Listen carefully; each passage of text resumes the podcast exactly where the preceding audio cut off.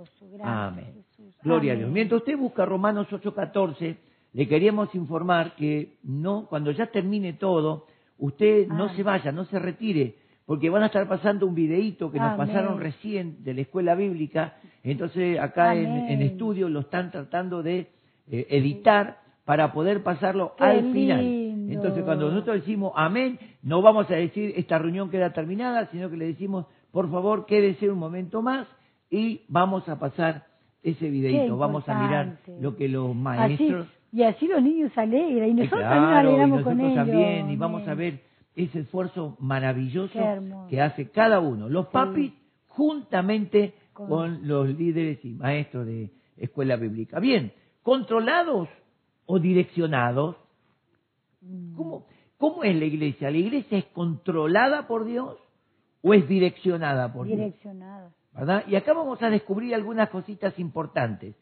En Romanos 8:14 dice, porque todos los que son guiados, direccionados por el Espíritu de Dios, estos son hijos de Dios. Amén. Todos los que son guiados.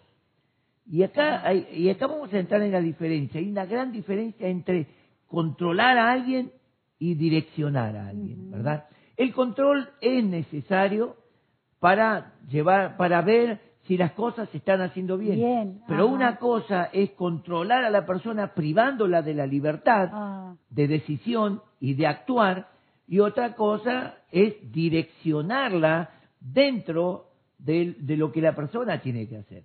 Hoy podemos ver que eh, en el mundo se ejerce control por medio de la tiranía. sí, Bueno, lo estamos viendo en nuestro país. sí. Eh, vos no sos libre de moverte hoy, hoy por el- la mentira del COVID o la exageración del COVID, te ponen policías, te ponen gendarmería, te preguntan esto, co- como si fuésemos delincuentes, ¿a dónde va? ¿De dónde viene? ¿Por qué? ¿Para qué?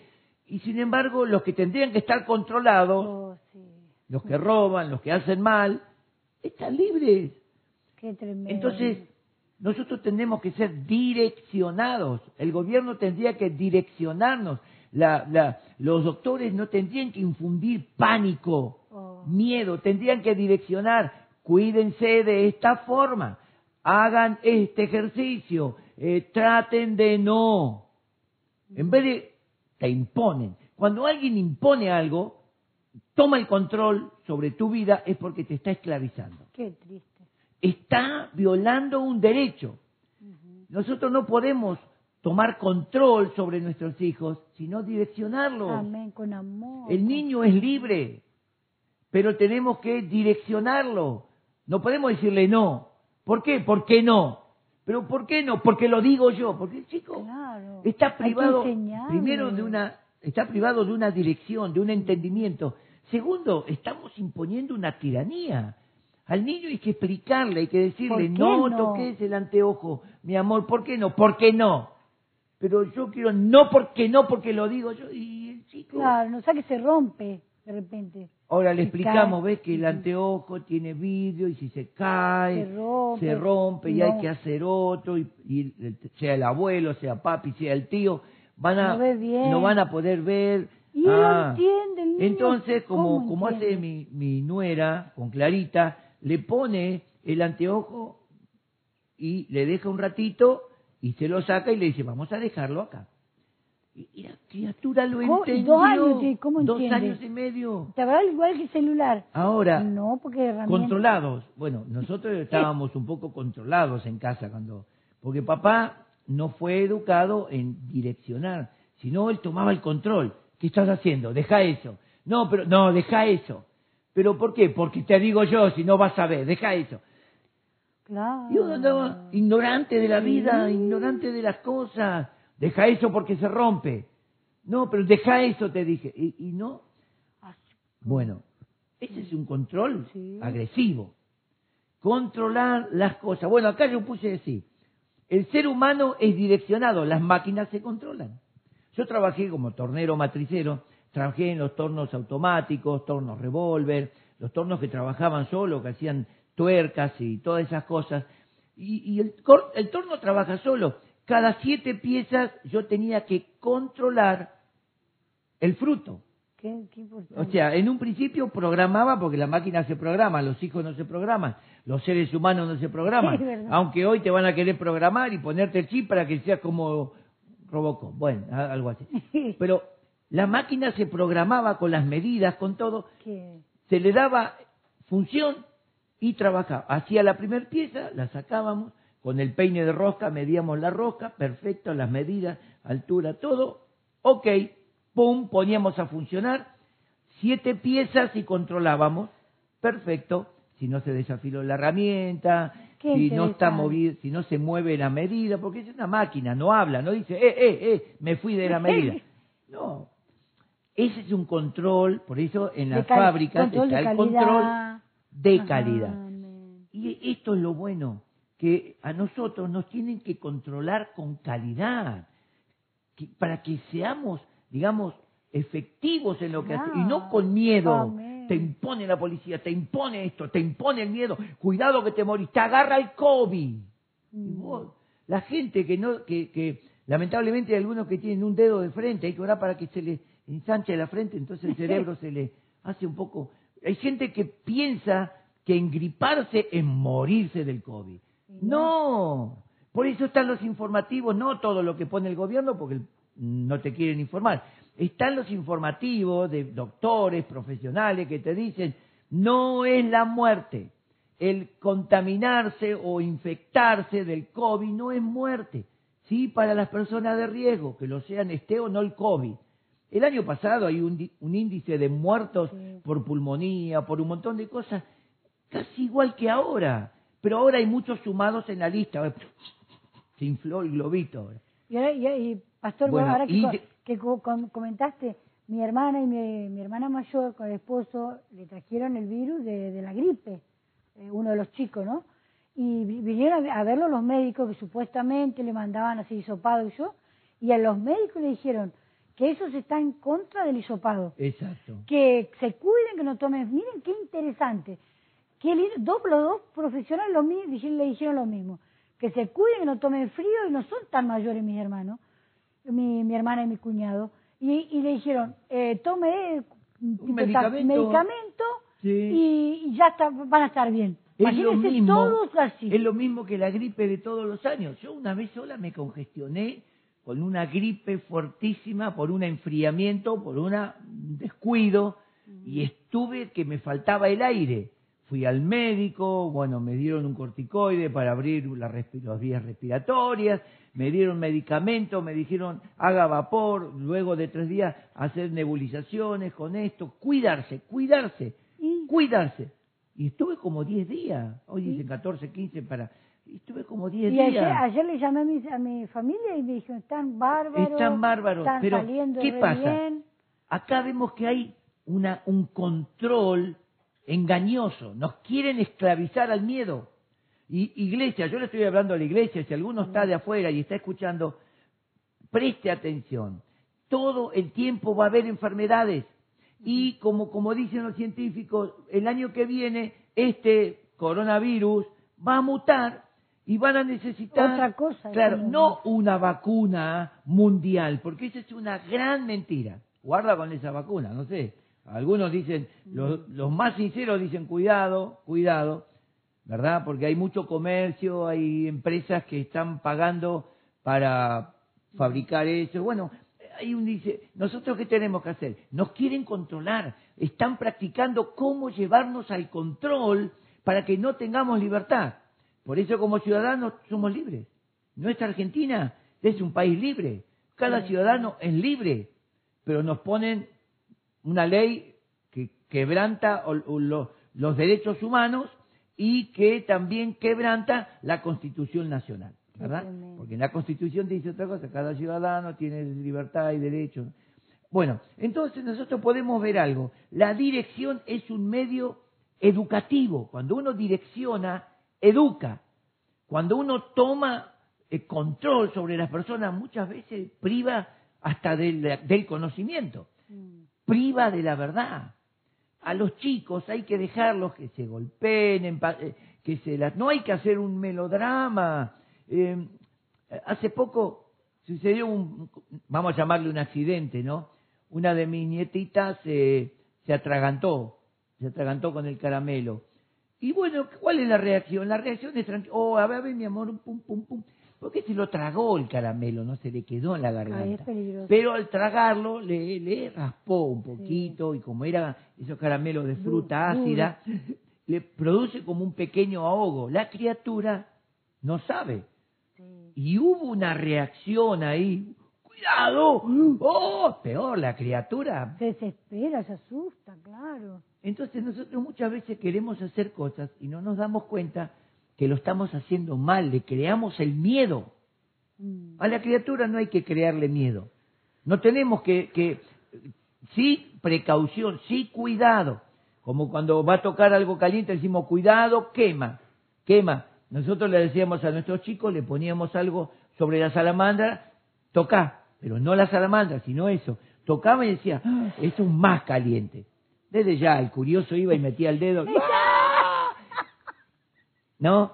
Pero una cosa es que meta el dedo y salga gritando, ¡ah! Y otra cosa es que se apoye Claro. y, y- y que se queme más, Ay. ¿no? Entonces, como esto fue caliente, probó. Aprendió. Nunca más tocó las hermanas. Nunca mato. pero- Pero si nosotros, ¡no! Y bueno, más le despertamos la curiosidad. ¿no? Entonces, el control es necesario para ciertas cosas. Lo, lo que sí necesita el ser humano es ser direccionado, Amén. ser enseñado. La religión es controladora. Todas las religiones. Por eso cuando el Evangelio se transforma en una religión, no tomes, no juegues, no, no. ¿Se acuerdan de ese tiempo? No Ay, fútbol, tremendo. no se depile la mujer, no. Una sola ceja y, y la melena bajo el brazo a la mujer. Y no use minifalda. Minifalda le llamaban con la pollera acá, la minifalda. Hasta me- los tobillos. Tenía la, la pollera larga, la lengua larga y el pelo largo. Las tres cosas. Y no, y no le explicaba por qué. Era un asunto de ignorancia, eran pastores controladores. Me acuerdo que muchas personas que vinieron de ciertas ciertas iglesias controladoras, porque son iglesias controladoras, no son direccionadoras. Mm. Después que pasaron por sanidad interior, fueron al encuentro y fueron liberadas de eso, Sí, no de los demonios, liberadas de ese control tirano. Dice, una hermana dijo, yo me vestía para que el pastor me apruebe. No, vos vestiste para tu esposo. No, yo me vestía a ver, y, y pasaba y lo miraba el pastor, ¿qué me va a decir? Y el pastor como la escaneaba. Nah, hermana, ¿dónde se vio? Pero medía, parecía. que- Sí, y, nos contaron una hermana que le medían Tres cuatro dedos, Tres dedos. cuatro dedos bajo la rodilla la, la pollera. Eso, eso es un control, ¿ven? Eso no es Sí. del espíritu. Eso es privar a una persona del entendimiento y de la libertad llevándola a un estado de ignorancia. Se cortó el pelo porque tenía ya cinco, cada pelo estaba florecido cinco puntas. Entonces, bueno, se cortaba cinco centímetros. ¡Oh! Era como que el pastor la escaneó y miraba la- el, esca- el escaneo del domingo pasado y le decía, hermana, ¿usted se, cortó el pelo? Un poquito. Ya hacían una junta pastoral. Por favor. Ya, la hermana filantrópica se cortó el pelo. Se, co- se cortó el pelo. Así se lo cortó. Disciplina. Qué tremendo. Qué control. Eso, eso no es del espíritu. Eso es un control. Miren, en Egipto, el pueblo de Israel, a pesar de que lo torturaban y todo el pueblo de Israel crecía, se multiplicaba. Y Faraón tuvo miedo y dijo, este pueblo cómo se multiplica. Eh, vamos a hacer una cosa. Vamos a poner un control.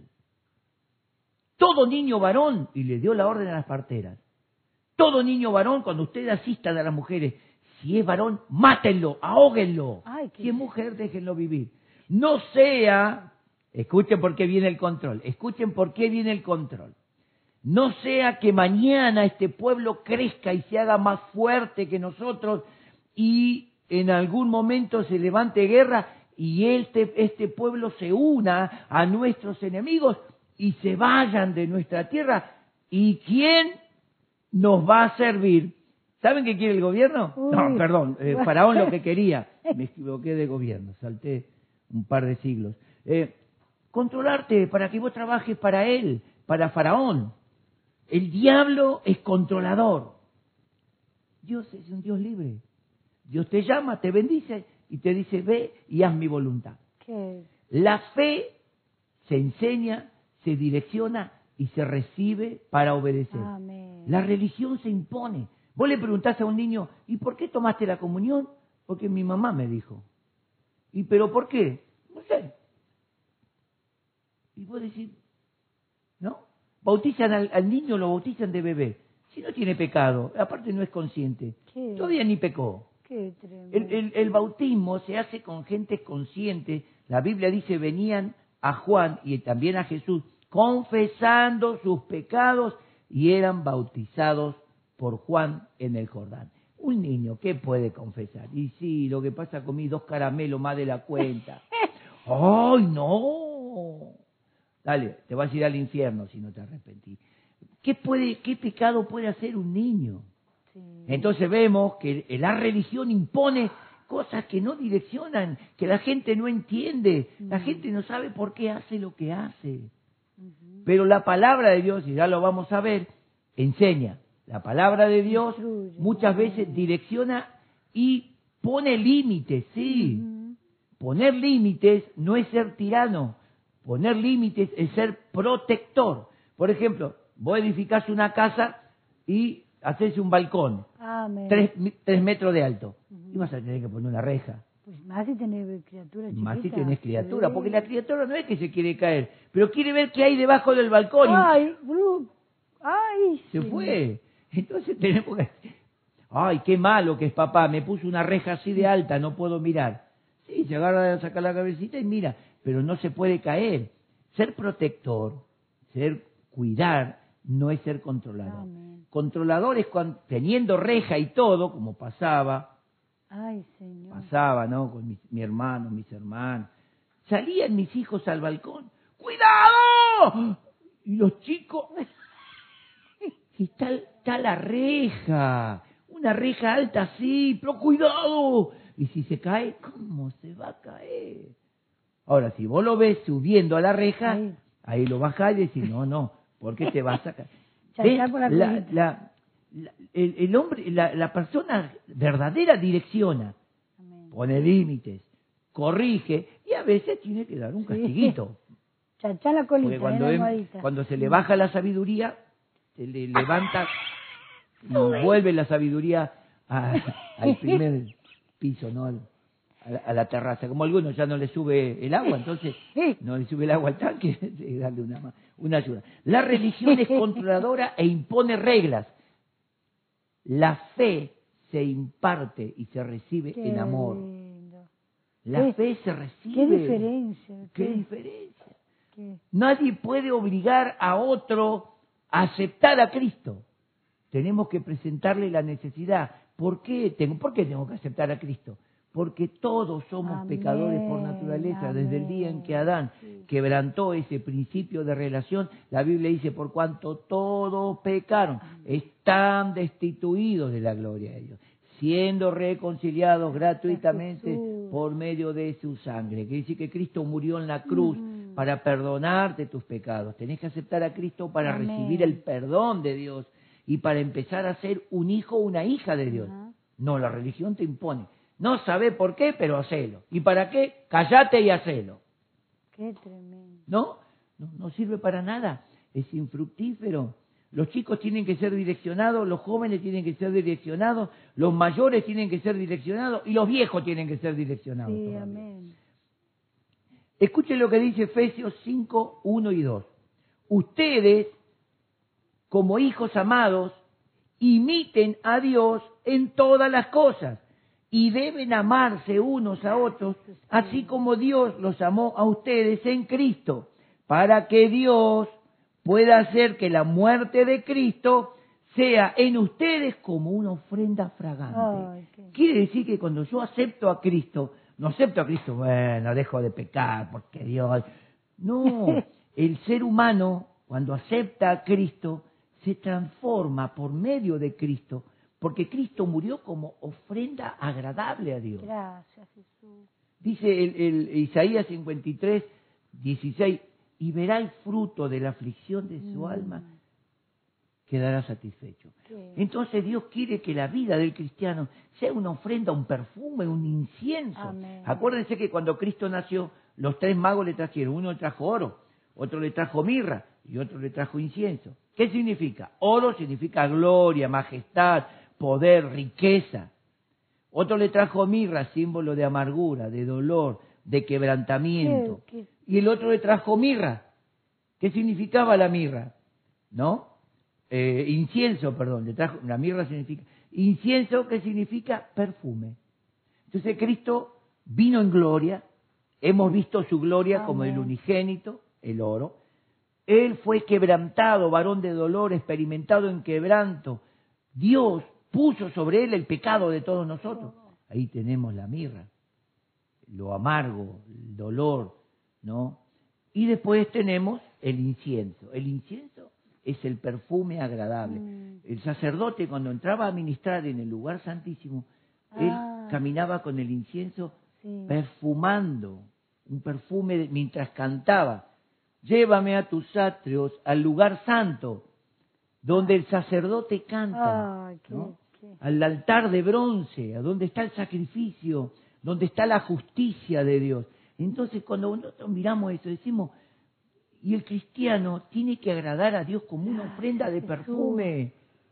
Dice la Biblia que cuando Noé baja del arca y todos los animales se van, Noé toma animales limpios, puros, y sacrifica en el altar, hace una ofrenda, los mata, los sacrifica, dice, y Jehová oleó olor grato, olor Fragante. fragante, olor de obediencia, olor de adoración, Oh, olor de agradecimiento. ¿Qué olor siente Dios en tu vida? ¿Perfume de alabanza o un olor hediondo de pecado, de vivir una Mm. vida ordinaria? Porque hay dos olores. Dice la Biblia que el olor de Sodoma y Gomorra, el ardor del olor de su pecado, llegó a la presencia. No es que llegó tan alto el olor, es que Dios vio las obras y le dio asco. Oh, Señor Jesús. Ahora, algo más fuerte, pastora. Estamos hablando de dirección, ¿no? Dios le dio mandamientos al hombre para, no para poner rigor, sino para que el hombre sea parte del pecado a través de los mandamientos. Y el hombre los quebrantó. Y Dios, en el capítulo 66 de Isaías, termina diciendo, el que mata un cordero es como que matase un perro. Y el que presenta sangre es como si matase a un ser humano. El que quema incienso es como si sacara hediondez harto estoy de todas esas abominaciones. Es que el hombre lo hacía, lo hacía como ¡buah! obligado. Y yo le digo a cada cristiano, no hagas nada obligado. Nadie te tiene que obligar. Vos tenés que servir a Dios con pasión, con desesperación, con amor, un- una fragancia. Nadie tiene que decir, dale, dale, a predicar, ¿eh? No, a predicar, te dije, bueno, arrepiéntanse, vas a ser un Jonás. Manga de arrepiéntanse y no acá hay juicio de Dios. Porque cuando vos estás obligado, claro, lo cuando vos estás bajo un control y una Eh. tiranía, no lo haces con agrado. Y acá dice, como hijos amados, imiten a Dios y hagan a través de. Cristo una ofrenda, un sacrificio de olor fragante, que Dios sienta perfume. Cuando vos servís, que Dios sienta algo grato, que Dios pueda decir, ah, como le dijo a Satanás, ¿viste a mi siervo Job? Dios respiraba de Job olor fragante, un perfume, Job. Era débil, Job. Tenía los mismos errores que nosotros, pero todos los días se presentaba y Ah. quemaba a, Jehová alabanza, incienso, quemaba sacrificio para agradar. Y Dios lo mira a Satanás y le dice, ¿viste? Satanás dice, claro que lo, lo-". Entiende, Satanás siempre va a tener un reproche. Si vos sos un tipo que reprocha las cosas de Dios, no sé de qué lado estás. Porque el Hijo de Dios y el que agrada a Dios lo hace con alegría. Amén. Pablo dice, nada hagáis por contienda o vanagloria. Y hagan las cosas sin murmuración ni contienda. Vos empezás a murmurar, no hagas nada. Es mejor que no hagas nada y no que empiece a subir a la presencia de Dios un olor putrefacto de desconformidad, de capricho, De que porque que Sí. qué. No hagas nada. No hagas nada, es la verdad. Nadie es salvo por hacer las cosas. Somos salvos por la obra de Cristo, lo aceptamos y si le queremos servir con amor, con, con, con agrado le servimos. Y si no, quédate sentado. Pero aparte, aparte tenemos que anhelar, anhelar. Por eso, Sí, hay- entonces, la religión impone cosas que no se pueden entender. Tenés que ir caminando a Luján. ¿Por qué? Y para agradar a la Virgen. Pero agradar a Dios. Dios no te dice vayan caminando de acá al Sinaí, porque Luján no tiene Sí. nada que ver. Porque la salvación viene de los judíos, Mm, no viene de Roma. El Evangelio llegó a Roma, no salió de Roma. En Roma no se estableció más que un papado organizado por la religión romana, donde se permitió que toda la idolatría entre. ¿Crees en Dios? Sí. A mi manera. Dale para adelante, no hay problema. Lo importante es que vos digas que Qué Cristo, tremendo. que Cristo es tu, tu religión. Mm. Cristo no es religión, como el cartel que pusiste ahí en el, en el púlpito. Ay, sí. Cristo no es religión, es vida. Amén. Y la vida se vive, la vida en Cristo es algo agradable. Sí, Señor. Y acá dice, en Efesios capítulo 5, versos 15 al 20, escuchen, dice, miren pues con diligencia cómo andan, no como necios, sino como sabios, aprovechando bien el tiempo porque los días, Son más malos. hoy, son Amén. malos. Son malos. Por tanto, no sean insensatos, sino entendidos de cuál sea la voluntad del Señor. ¿Ve? La palabra de Dios direcciona, te dice, fíjate lo que estás haciendo. ¿Agrada a Dios lo que haces? No sé, ¿cómo que no sabes? Y no sé. A mí me dijo el líder. Oh, Pero no te explicó el líder por qué tenés que hacer lo que tenés que hacer. No, me dijo, haz esto y vivirás. Le habrá dicho el líder. Me parece que el líder tiene un poco conocimiento de la Biblia. Porque O el líder tiene que o explicar. le habrá dicho O le habrá dicho el líder. No mientan, hermano. Sí. Dice, por tanto, no seáis insensatos, sino entendidos de cuál sea la voluntad del Señor. No se embriaguen con vino, en lo cual hay disolución. Antes bien, sed llenos del Espíritu, hablando entre vosotros con salmos, ¿ven? Himnos, cánticos espirituales, cantando y alabando al. Señor en vuestros corazones, dando siempre gracias Amén. por todo al Dios y Padre en nombre de nuestro Señor Jesucristo. La religión no te, te, te impone algo. Oh, Dios. No entendés por qué. Y, y lo hacemos porque lo- por la duda. ¿No? Por ejemplo, la fe enseña por qué tenemos que ofrendar. Tenemos que ofrendar para sostener la obra de Dios. Mm, ¿Y sí? ¿Por qué tenemos que diezmar? Tenemos que diezmar porque del diezmo, como en nuestro ministerio, del diezmo se está sosteniendo los pastores y se sostienen obras espirituales. ¿Y por qué? ¿Qué es eso que se le ocurrió al pastor de, de hacer un compromiso para comprar el terreno? ¿Cómo lo vamos a comprar? Dígate que Dios nos baje un terreno del cielo. o que Dios toque el corazón de algún hermano que tiene un terreno, de paso mangazo. Digo, eh, y algo tenemos que hacer, ¿verdad? Y ahí viene la queja avanza, y, pero al final Dios tiene el control solamente sobre la naturaleza. Escuche, Dios puede controlarte.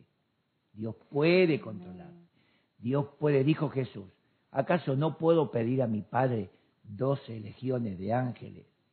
Porque cuando Pedro cortó la oreja, Pedro dijo, Señor, yo te defiendo. Y Jesús dijo, si yo me quiero defender, Pedro, Ah, sí. ni me tengo que ensuciar las manos. Le digo, papá, me mandás doce, doce legiones, me mandás sesenta mil ángeles, nada más, sí, nada más.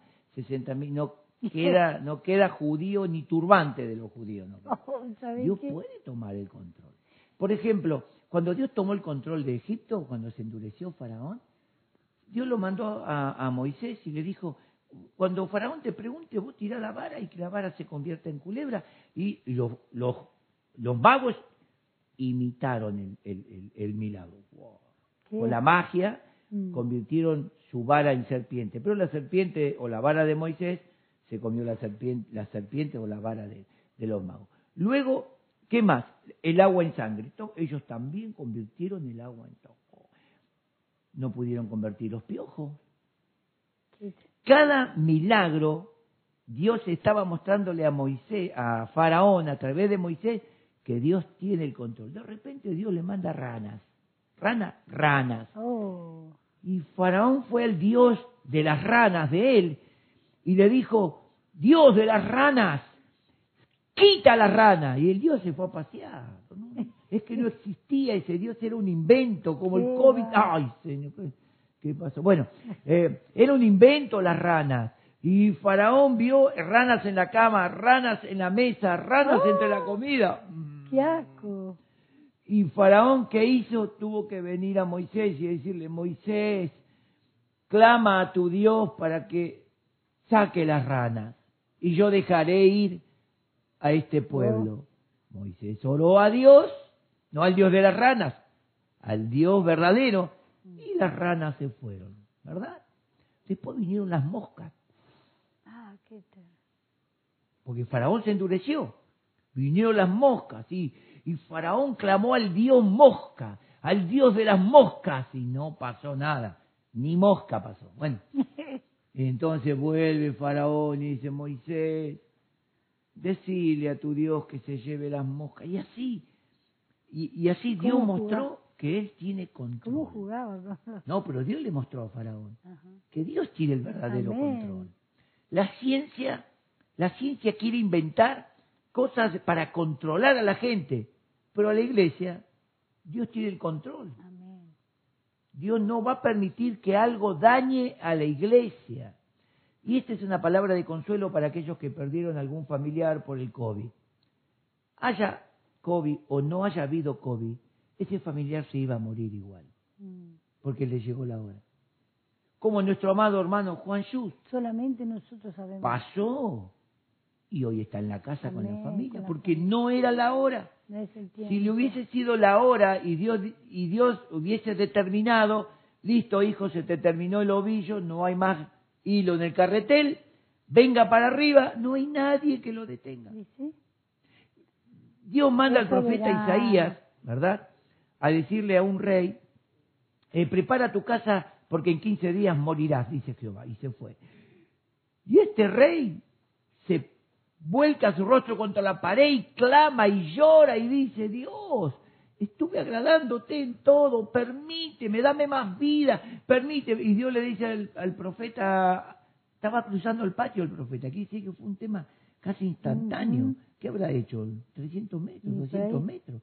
Salió de la, de la corte, se fue, bajó, se fue. Y Dios le dice, vuelve y dile que le, le prolongo, miren, miren el control Qué tremendo. le prolongo, le doy 15 años más. Dios tiene el control. Si Dios nos quiere controlar, nos controla y vamos a andar como aparatito o robotito caminando por ahí. Es la verdad. Pero, ¿qué haría Dios con nuestro libre albedrío? Mm. Porque Dios creó a un Adán y a una Eva libres. Les dijo, de esto no coman, esto no coman. Pero no le puso ahí dos ángeles y le puso rejas y le puso, no. Le dijo, No. me es- quieren agradar, yo soy su Dios. Bueno, obedezcan. Agradar a Dios es obedecerle. Si yo no obedezco, no agrado. Mm. Por eso la religión, la religión te impone y vos obedecés por miedo, por, por imposición, por controlar. Y eso no es agradable. No. Porque la gente se hastía. Ahora, cuando uno lo hace por obediencia, la obediencia es voluntaria. Amén. ¿Por qué lo hace? Porque a. Dios no le agrada. ¿O, o por, qué, por qué lo hace? Porque a Dios le agrada. Y esto no lo hace. No. ¿Por qué no te emborrachás, no fornicás? Porque a Dios no le agrada. Está. No, porque es pecado. Porque algunos dicen, no, es pecado. No, a Dios no le agrada. Y cuando uno ama a Dios no quiere hacer No quiere ofender No quiere a Dios. ofender. Entonces, nosotros vemos esto. El mundo, si Dios tendría que con- nos controlaría como a las máquinas, Dios no podría juzgar al mundo, porque todo pecado, ¿qué sería? Mm. ¿Qué sería? Un error de Dios. Entonces, ¿cómo Dios me va a juzgar a mí si Dios, vos me estabas controlando?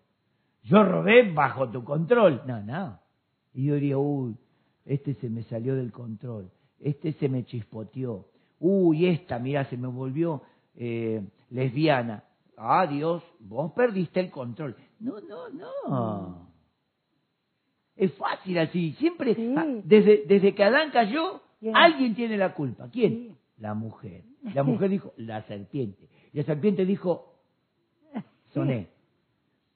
Siempre alguien tiene la culpa. Y en este caso, somos todos culpables porque no queremos obedecer. Si hay alguno que está escuchando y se le cruzó por la cabeza eh, cambiar de sexo o lo que sea, sepa que no, no es de Dios. Dios no lo planificó, Mm. a Dios ni se le ocurrió, ¿verdad? Oh. Es algo tuyo personal, por lo cual Dios te va a juzgar en el día posterior. Mire, acá hay un pasaje en el capítulo 17 eh, de Hechos, capítulo 17, versos 30 y 31, dice, pero Dios, habiendo pasado por alto el tiempo de esta ignorancia, ¿qué ignorancia? Creer que Dios es un ídolo, un ídolo de madera o de piedra o de oro, Dios pasa por alto cuando se predica el Evangelio.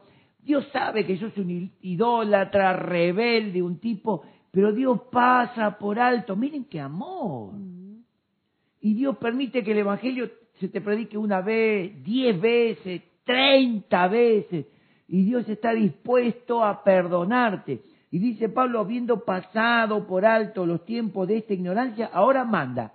Una cosa es tener el control y otra cosa es mandar. Son dos cosas diferentes, ¿verdad? El mandar es un mandamiento, una orden. Pero Dios, por ejemplo, Jesús dijo, id y predicad el Evangelio. ¿Lo hacemos? No salimos todos programados a predicar el Evangelio. No. Hay gente que sabe que tiene que hablarle al vecino. ¿No? ¿Ves que no estás controlado? Dios no te controla. Tengo libertad. Tenés libertad de decir sí, de decir no. Amén. Tenés libertad para ser salvo o como para estar condenado por vos mismo. Tenés libertad para irte al infierno o para llegar al cielo por medio de la obediencia. Dice, por cuanto ha establecido un día. ¿Por qué? Dice acá que Dios ha establecido un día en el cual juzgará al mundo con justicia por aquel varón, Cristo, a quien designó Él, enviándolo a la cruz. O sea, Cristo murió por vos, Cristo murió por mí. Para que vos aceptes con conciencia, yo acepto a Cristo porque Él murió por mis pecados. Necesito, todo ser humano, desde el Papa, lo máximo en religión, hasta eh, eh, los maometanos y, y todos necesitan a Cristo porque el único medio de Amén, salvación amén. es Cristo. Amén. El apóstol Pedro dice en Hechos 4:12, en ningún otro hay salvación. Así que no andes buscando por ahí o inventando algo a tu manera, porque Dios dice, en ningún otro hay salvación. No hay otro nombre debajo del cielo dado a los hombres Amén. en que podamos ser salvos Gracias, solamente Jesús. en el nombre de Jesús. Y ese es el mensaje del Evangelio. Nadie te lo impone. Se te predica, se te enseña, se te direcciona, se te dice por qué, se te abre el entendimiento. Jesús. Por eso los que van a ser condenados, van a ser condenados. Ayer estuvimos en una célula, ¿verdad? Y yo hablé en la célula acerca de este pasaje de Segunda Tesalonicenses capítulo 2, versículo 10 dice, por cuanto no recibieron el amor de la verdad para ser salvos.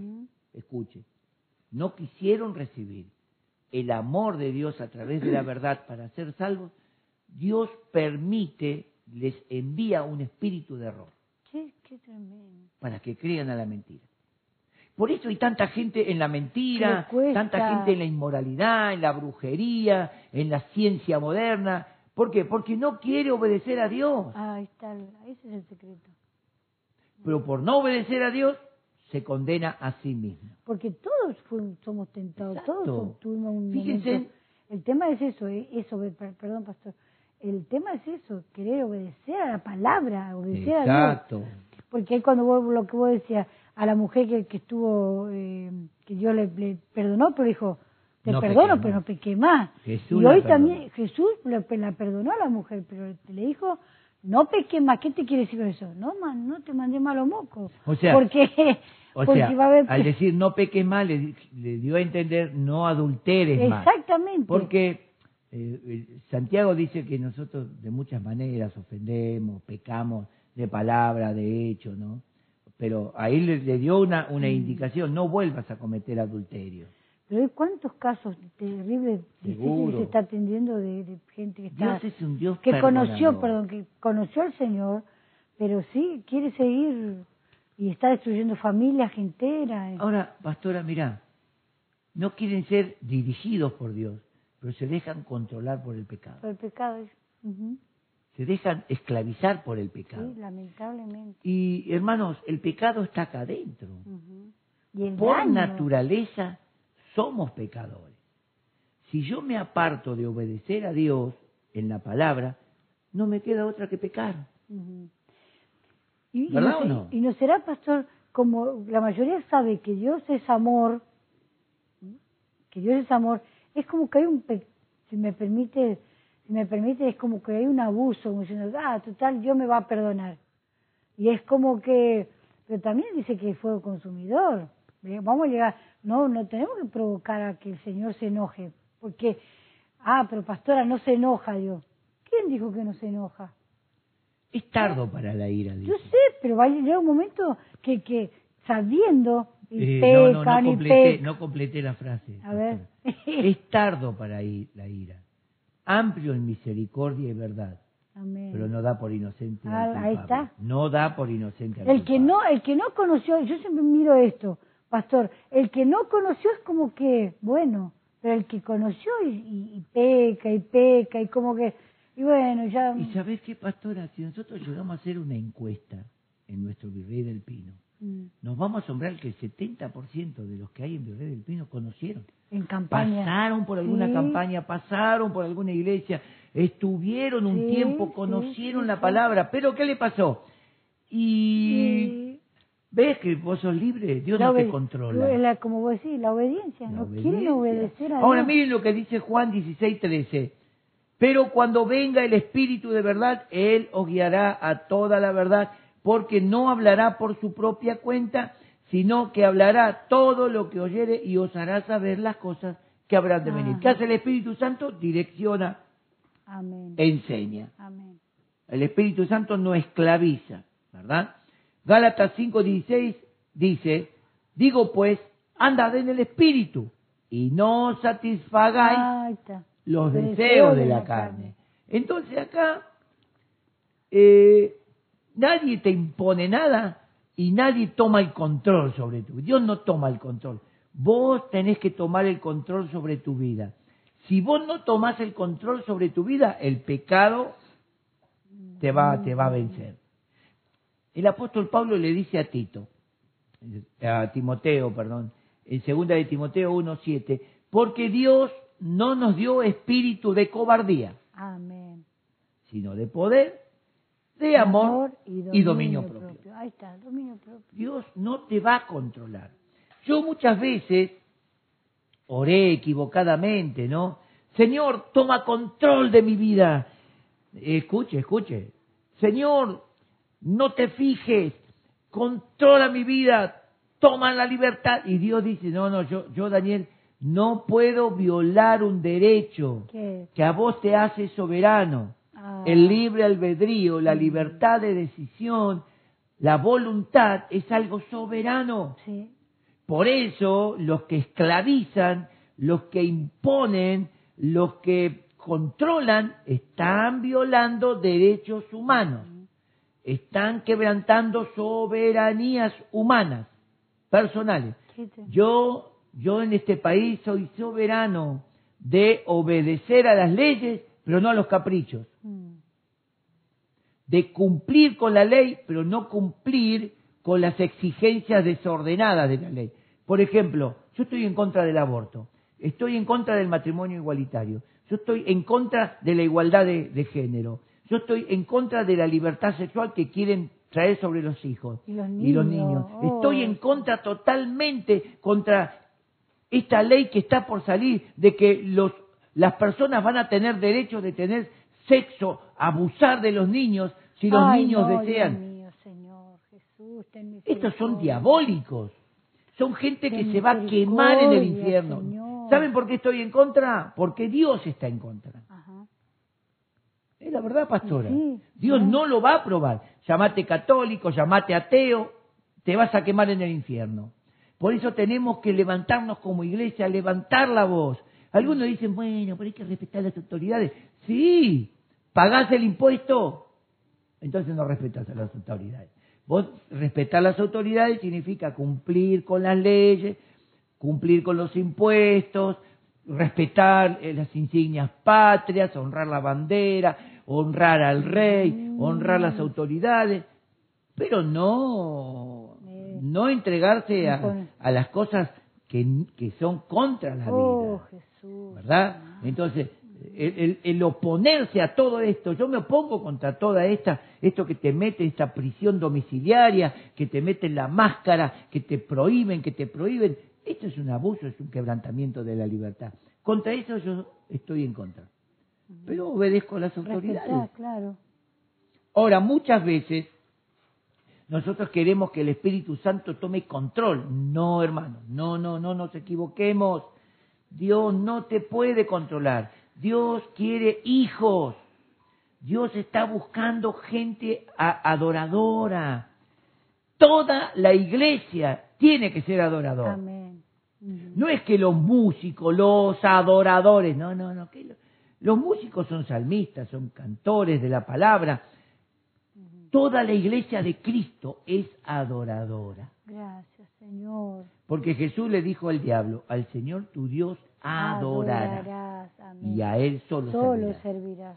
Pero la iglesia, todos tienen que ser adoradores. Y la palabra adorador es una persona que se entregó, es una persona que está rendida. El adorador está rendido. Como la preciosa canción que canta nuestra hija, entrega total. Oh, sí. Entrega total. El adorador está entregado a Dios. Jesús. El adorador está en la mano de Dios. El adorador le dice a Dios, ¿qué quieres que haga? Jesús. No está Dios diciendo, dale, dale, dale que te doy con, te mando un rayo en la cabeza. No. Oh, Señor. Dios quiere, ah, dice, porque tales adoradores busca el Padre que le adore. Amén. Gente que le adora con libertad, que le adora con conciencia, con entendimiento, que canta Jesús. con el entendimiento, canta con el espíritu, Gracias, pero con el entendimiento. Y quiero terminar con algunos salmos preciosos. El Salmo 5.8 dice David, guíame, no dice sométeme, Guíame. Guíame, Jehová, en tu justicia. A causa de mis enemigos, endereza delante de mí tu camino. Qué Es decir, lindo. enderezá, Señor, yo quiero caminar en tu camino. El Salmo 27.11, enséñame, oh Jehová, tu camino y guíame por senda de rectitud a causa de mis enemigos. ¿Qué enemigos? Acá dos veces habla de los enemigos. Los demonios. Sí. No tenemos lucha contra sangre o carne, Ah, dice el apóstol Pablo. Mi enemigo no es el presidente, mi enemigo no son los doctores, mi enemigo no son los, los gobernantes que gobiernan mal. Eh, No son ellos, son los poderes espirituales a los que ellos se sometieron. Y que los controla. Poderes engañosos, poderes de muerte. Contra esos principados, iglesia, nosotros tenemos que levantarnos en autoridad. Pero Dios, acá David dice, guíame en tu camino Amén. Para que mis enemigos no tomen ventaja. Primera de Juan 3.8 dice, el que practica el pecado, el que vive pecando es del diablo. ¿Ves? Ya hay puertas abiertas. Para esto apareció el Hijo de Dios. Para deshacer, romper las puertas del diablo. Oh, el Salmo 43.3 dice, envía tu luz y tu verdad. Estas me guiarán, me conducirán a tu santo monte y a tus moradas. Amén. ¿Ves que está hablando todo el tiempo de, de direccionar, Gracias, guiar? Señor. No está hablando de tomar control, sino guíame, Sí, dirígeme, sí, señálame, enséñame. amén. El Salmo 73, 24. Me has guiado en tu consejo. Dice, y después me recibirás en gloria. Escuche, cuando uno camina en la voluntad de Dios, seguro que la gloria eterna le espera. Ahora, cuando uno camina en desobediencia, condenación, vergüenza y confusión Ah, qué eterna. qué. Acá David dice, me has Sí, guiado Señor, gracias, en tu Jesús. consejo y después me recibirás en gloria. El Salmo, termino con esto, el Salmo 139, versículo 23 y 24. Examíname, oh Dios, y conoce mi corazón. Pruébame y conoce mis pensamientos. Es decir, el, el salmista no se está escapando, se está entregando a Dios y dice, examíname Dios, examíname, conoceme. Y dice el otro versículo, ve si hay en mí camino de perversidad, Mm, guíame en el camino eterno. El cristiano que quiere agradar a Dios se entrega a la palabra. Y la palabra de Dios te direcciona, ¿no? La palabra de Dios no te esclaviza. Amén. Dios no quiere esclavos. Dios Gracias, quiere servidores que le sirvan con amor. Somos responsables de nuestros actos. Qué triste va a ser Qué aquel día cuando la gente se presente delante de Dios. Y tuvo tantas veces, tantas oportunidades. Esta es una oportunidad más para alguno que está escuchando. A los que dicen, aparte, ¿no? Por culpa, reconocen que deben volver a los que dicen, Señor, Señor, contrólame, contrólame. No, Dios dice, toma control sobre tu vida. Confesame tus pecados, Dios dice. ¿Verdad? Vuélvete a mí. Por ejemplo, el hijo pródigo. El hijo pródigo, ya lo estuvimos hablando. El hijo pródigo no. Él extrañó la casa del padre. Sí. Él voluntariamente volvió. Él no estaba sometido a nada. O sea, él dijo, padre, dame la parte de los bienes que me corresponde, dame mi parte. Me quiero... El padre dijo, pero hijo, seguramente. Y él dijo, no importa. Entonces el padre le repartió su bien. Y él fue y malgastó todo. Pero cuando volvió, había en la casa del Padre. Yo quiero decirte algo, hay lugar en Dios todavía. Amén, sí. Hay lugar en la iglesia. pan. Dios no te va a controlar. Oh, no te va a controlar porque Él te dio una libertad de decisión y de acción. Por esa libertad Dios te va a juzgar. Y por esa libertad, cuando obedecemos, Dios te va a recompensar. Entonces en esta noche es para pensar. Sí, Señor. Quizás alguno está diciendo, no, yo tantas veces me aparté de Dios, volví, me fui, volví, me fui, volví, pero no te vayas más. Claro, ahí está, ahí está la... El problema no es que solución, volviste tantas veces, el, el tema es que te apartaste tantas veces. Ese es el tema. Volví, me fui, volví, me ¿por qué te fuiste? Ah, ahí está. Lo que pasa es que en la iglesia me, alguien tiene la culpa, me trataron mal. Pasa que en la iglesia, lo que pasa que, no, No hermano, hermana. Eh, eh, eh, en la iglesia hay direcciones, hay enseñanza, hay principios que hay que obedecer, ¿verdad?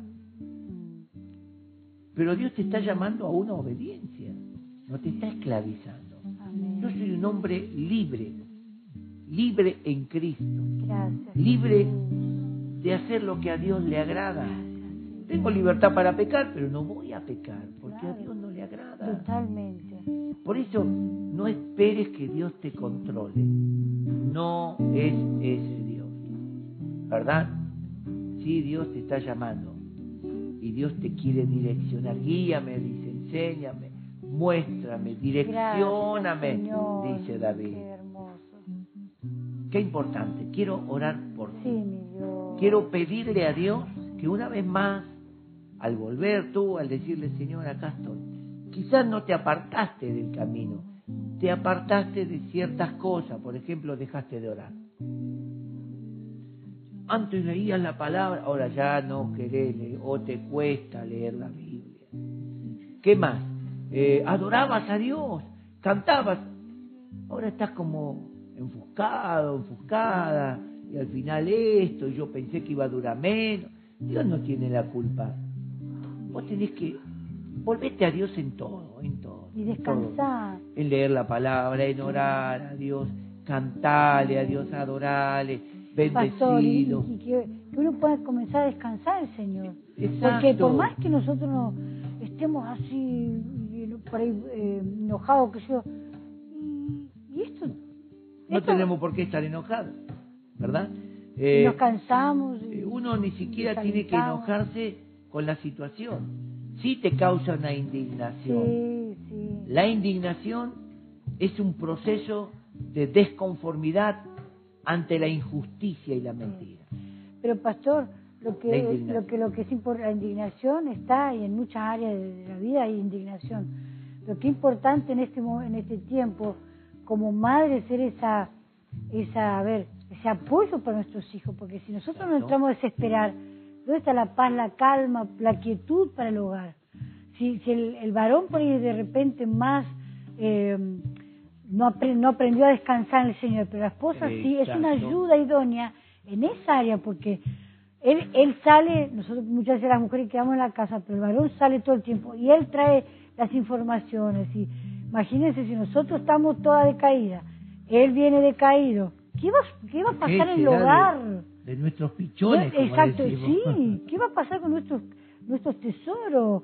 Eh, eh, tenemos que aprender a ser sabias, ma- mujeres sabias, mamás sabias, esposas sabias. Y los varones tienen que ser sabios sacerdotes del hogar, traer esa quietud, esa paz. Exacto. Más como estamos hablando de hijos de Dios. Porque en este tiempo, ponernos desesperados todos, no ayudamos nada, al contrario. Amén. No, pastor. Exacto. No vamos a ayudar a... a- Quiero hacer una pregunta, Sí. pastora. ¿Querés ser controlado por Dios o querés ser direccionado? Yo quiero ser direccionada por el Señor.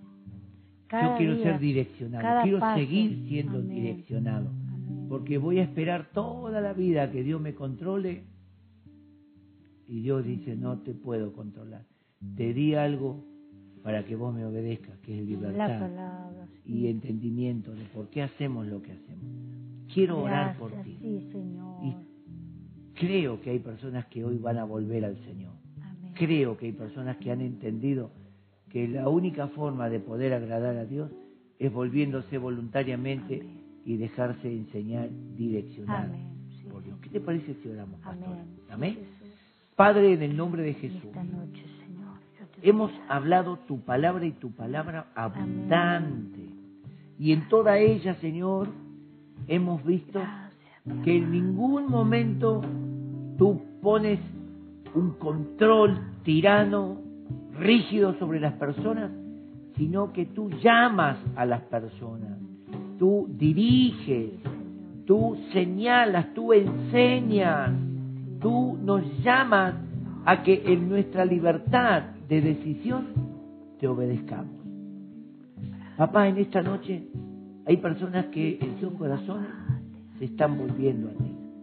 Yo te doy gracias por esta palabra y que esas personas hoy, Señor, puedan sentir la comunión. Ah, Señor, con tu Espíritu Santo hazles sentir el calor de tu amor, de tu recibimiento, que ellos puedan sentir lo que sintió ese hijo cuando el padre se echó en su cuello y lo abrazó y lo besó, él sintió el perfume Amén. de amor del papá, Señor, él sintió el calor, Gracias, él sintió esa, esas palabras. Y yo te invito en esta noche a que vengas a tu Padre Celestial, porque esa es la actitud de Dios, abrazarte, besarte, recibirte, perdonarte, transformarte, llevarte a un lugar de gozo, de fiesta, de gratitud. Yo te doy gracias, Señor. Y yo sé, papá, que hay personas que recibieron un toque de ti. Tu palabra, Señor, se manifestó. Recibieron un milagro. Yo bendigo estas vidas. Señor, te doy gracias por cada uno. En el nombre de Jesús. Amén. Amén. Amén, hermano. Amén. Gloria a Dios. Dios parece si tomamos este tiempito y a través de esta alabanza que está fluyendo, que fluya también tu adoración? ¿A quién iré? ¿A quién iré? Si solo tú tienes palabras.